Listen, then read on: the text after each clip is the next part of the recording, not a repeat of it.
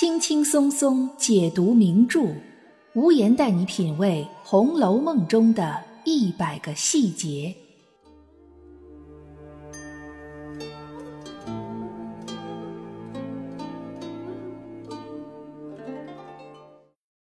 品读细节之美，发现别样红楼。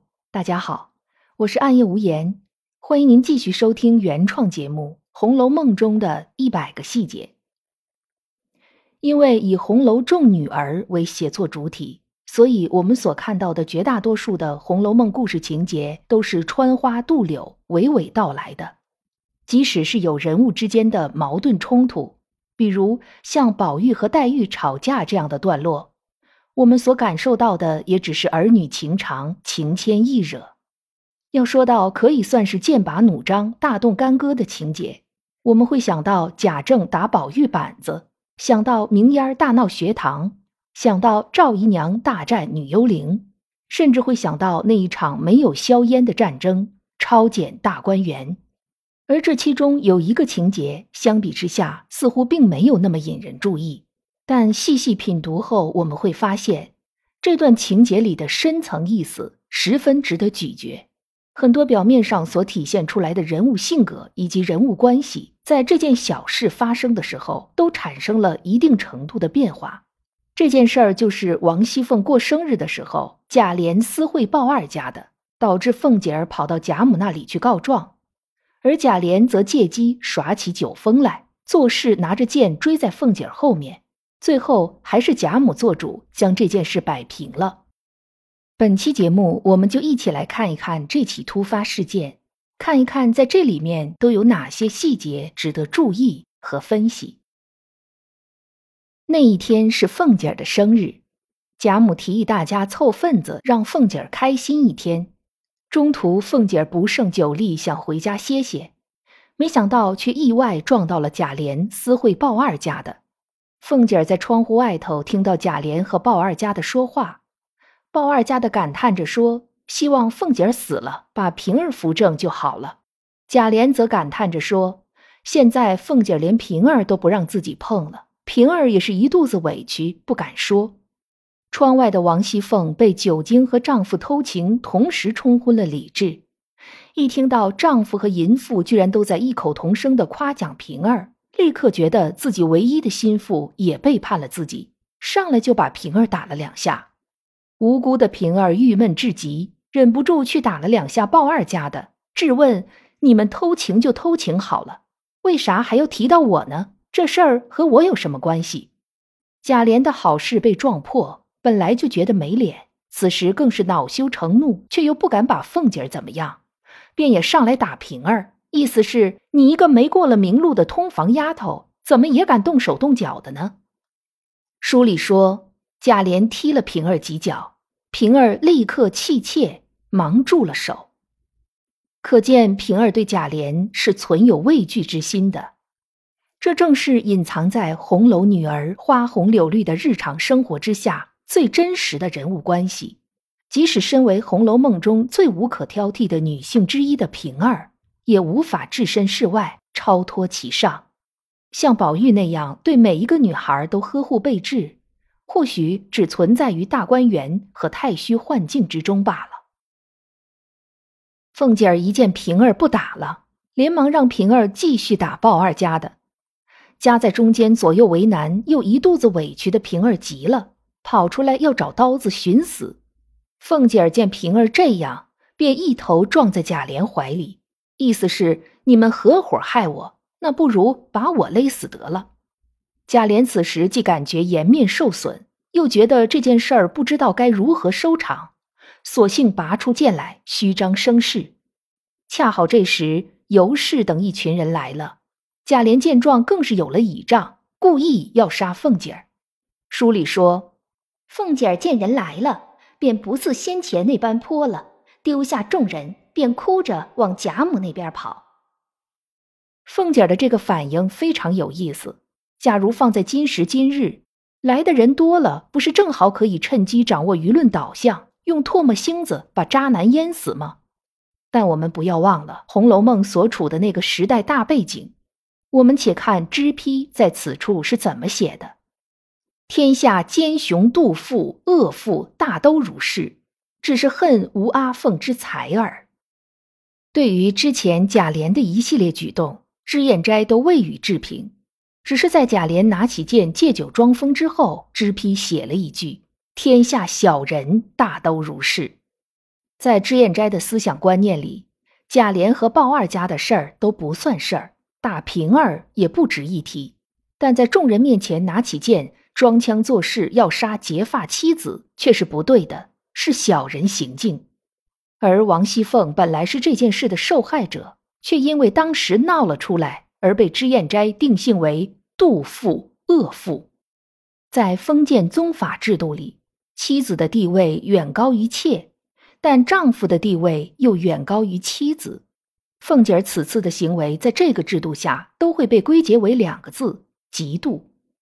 而嫉妒正是那个时代男子可以正当休妻的七个理由之一。和脂砚斋的观点一模一样的，还有贾母。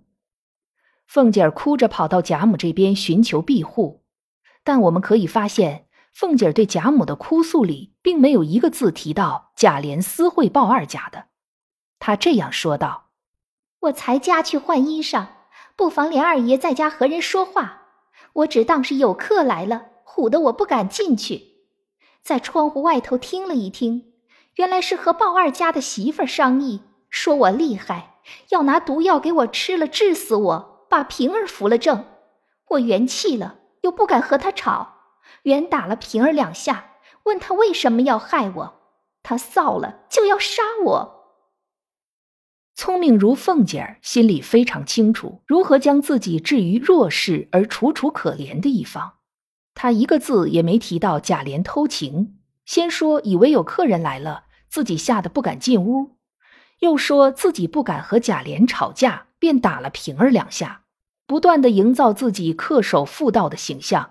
继而将告状的重点放在鲍二家的要给他吃毒药害死他，贾琏又要杀他这两件事上。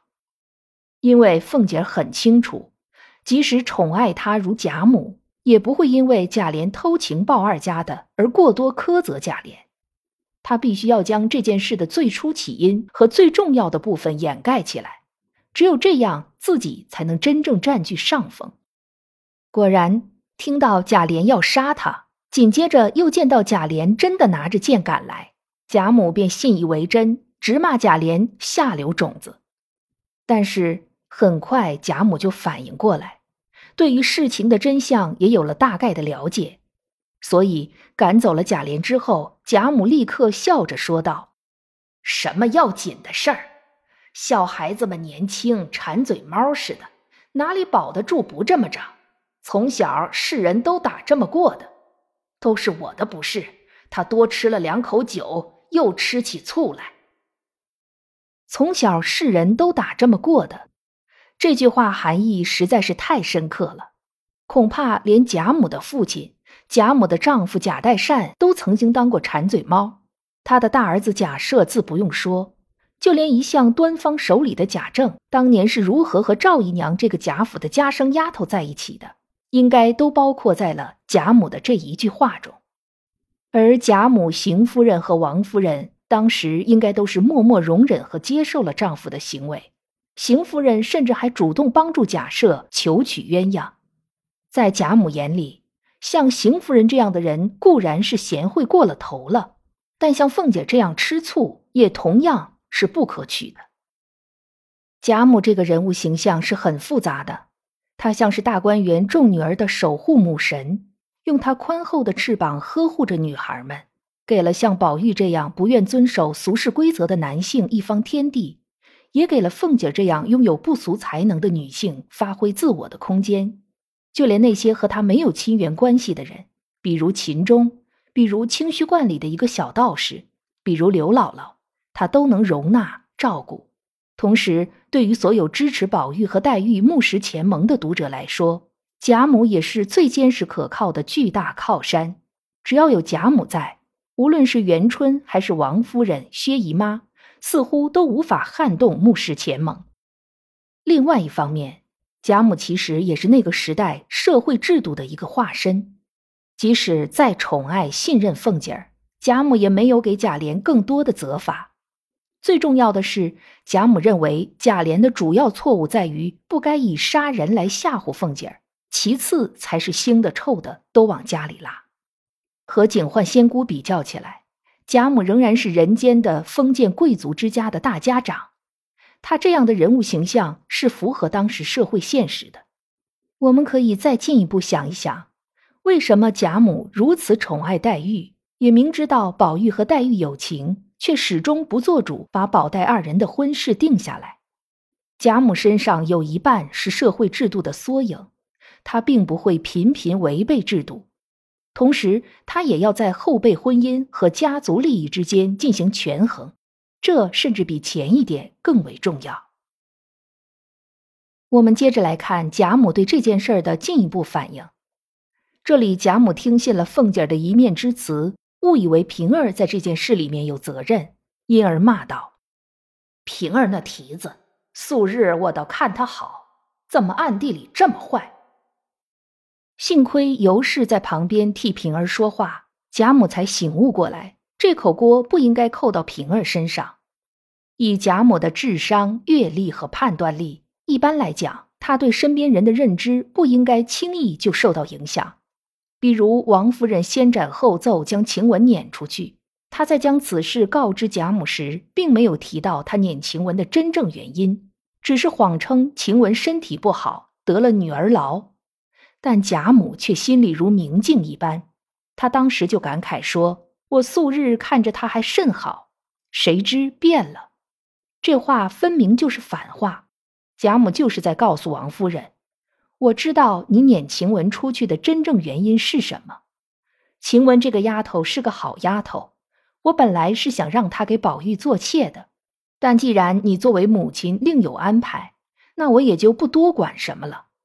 在贾母的心里，晴雯留给她的印象应该仍然还是以前那个聪明伶俐的丫头，并不会因为王夫人的决定而有所改变。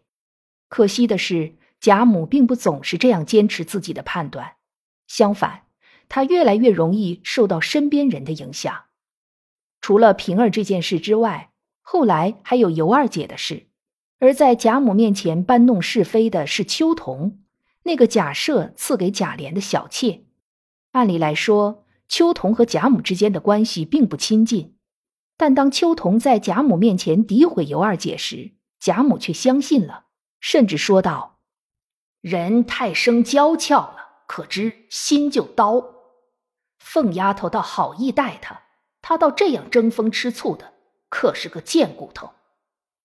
这两句话简直是杀人诛心，一竿子打翻一船人，所有生的娇俏的人都受了无妄之灾。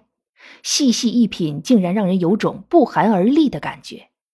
后来贾母更是在尤二姐死后，坚决拒绝将尤二姐葬入贾家南边的祖坟，主张。停个五七日的，烧了一撒就完事儿了。或许随着贾母年龄的老去，她身上的封建大家长习气越来越重了；也或许因为她年龄大了，渐渐失去了原有的判断力，而很容易受到身边人的言语蛊惑。当我们看八七版的《红楼梦》电视剧时，黛玉病逝以后，贾母、王夫人等哄骗宝玉说和她成亲的是林妹妹。这才使得宝玉和宝钗顺利成亲。很多人认为贾母不会这样做，其实这一种对《红楼梦》结局的安排并非全无道理。即使是一向支持木石前盟的贾母，她也不过是一个在大厦将倾之前连自身都难保的老太太。当她的判断力和决策力都逐一被弱化，甚至失去的时候，她自然而然会选择站在王夫人一边。我们开头的时候说了，贾琏追杀凤姐儿这件事儿是个突发事件，但如果从人物性格来说，也是一个必然会发生的事件。而在这个事件当中所体现出来的几个重要人物的所作所为，也非常符合他们的身份地位。对于荣国府来说，这件事儿或许是个意外，但对于《红楼梦》的时代背景来说，一切其实都在预料之中。您刚才收听到的是《红楼梦》中的一百个细节，由暗夜无言原创并播讲。欢迎您订阅关注，也欢迎您为节目打 call 打赏来支持主播的创作。本节目由喜马拉雅出品，独家播出。让我们下期再见。